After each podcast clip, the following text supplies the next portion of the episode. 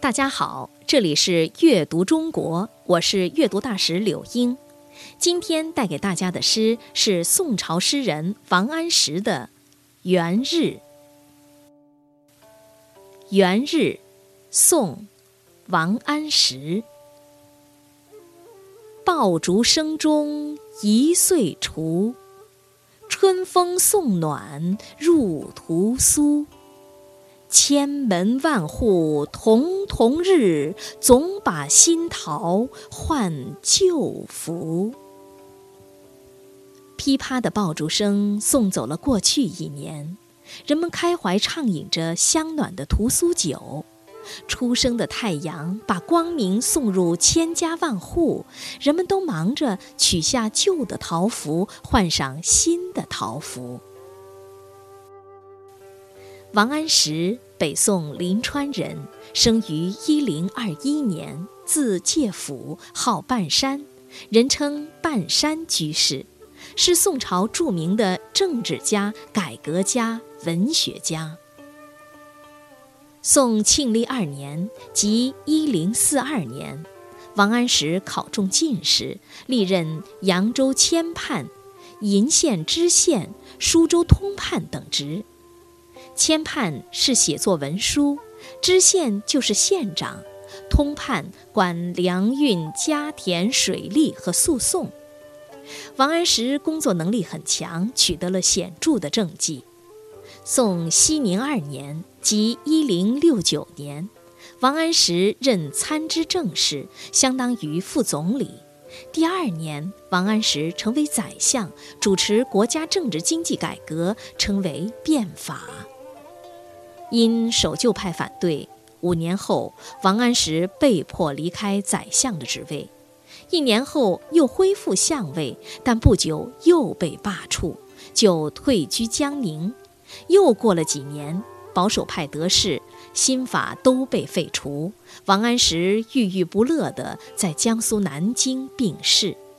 他死后，皇帝赐给他一个号文，所以人们称他王文公。王安石在文学中具有突出成就，名列唐宋八大家。他的散文论点鲜明，逻辑严密，有很强的说服力。短文短小精悍。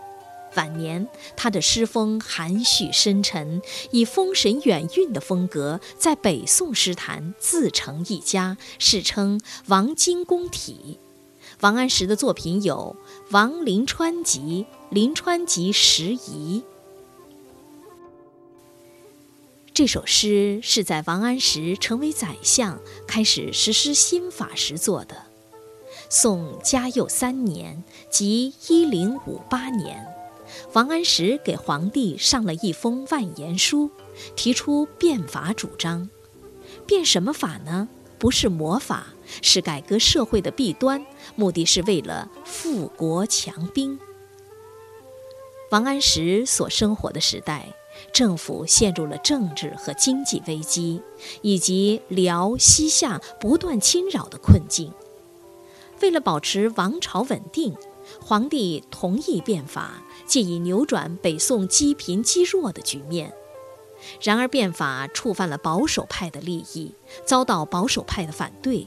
因此，在实施的过程中遇到了重重的阻碍，历经十五年后终被废除。尽管如此，变法仍旧达到了富国强兵的目的，社会经济发展，人民负担减轻，呈现了百年来不曾有过的繁荣景象。变法开始那一年。王安石见家家忙着准备过春节，联想到变法伊始的新气象，有感创作了这首诗。《元日》是北宋政治家王安石创作的一首七言绝句，抓住有代表性的生活细节，点燃爆竹，饮屠苏酒，换新桃符，充分表现了年节的欢乐气氛，富有浓厚的生活气息。诗里充满了人们想过美好生活的积极向上的奋发精神。现在，我们就来赏析这首诗。第一二句：“爆竹声中一岁除，春风送暖入屠苏。在我们中国，逢年遇节都要燃放爆竹。传说年是个怪物，每到岁尾就会闯到人间来捣乱，抢夺人们的丰收果实。为了吓走年，人们就发明了爆竹。年害怕爆竹，也害怕红色。所以，一到过年的时候，家家户户都要点爆竹，贴红色的门帘、对联，把年赶走，迎来春天。这种习俗从古代一直延续到今天。在古代，每年正月初一，全家老小都要喝屠苏酒，然后用红布把渣子包起来，挂在门框上，用来驱邪和躲避瘟疫。第三句，千门万户曈曈日。千门万户，形容门户众多，人口稠密。曈曈是指日出时光亮而温暖的样子。诗人接着前边两句，继续描述新年的景象。这一天，晴空万里，阳光普照，家家户户都沐浴着和煦的春光。这春光，在有着那样一种治国安邦情怀的诗人眼里，在我们细细的体味之下，那还有另一层深意，就是改革的春光正在照耀千家万户。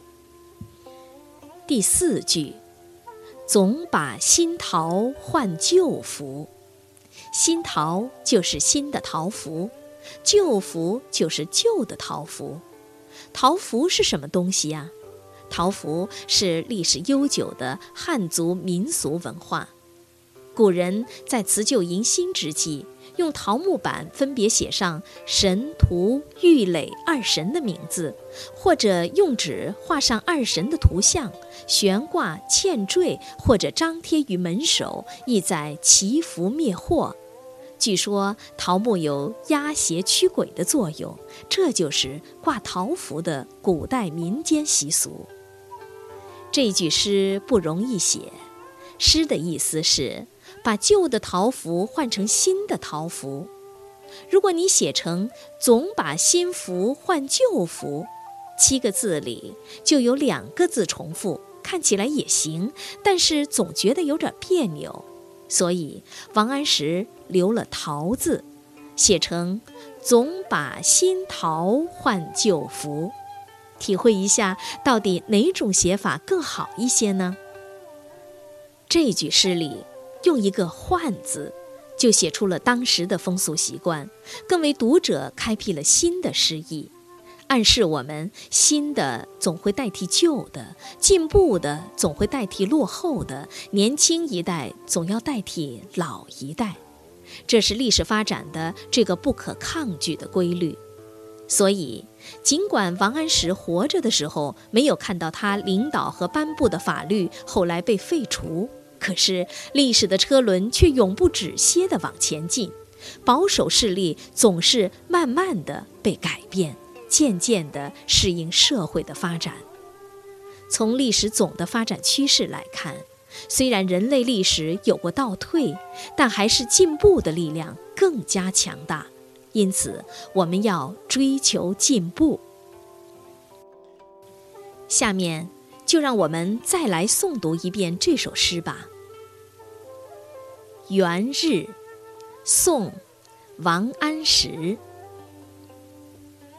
爆竹声中一岁除，春风送暖入屠苏。千门万户曈曈日，总把新桃换旧符。这里是阅读中国，我是阅读大使柳英，感谢大家的收听。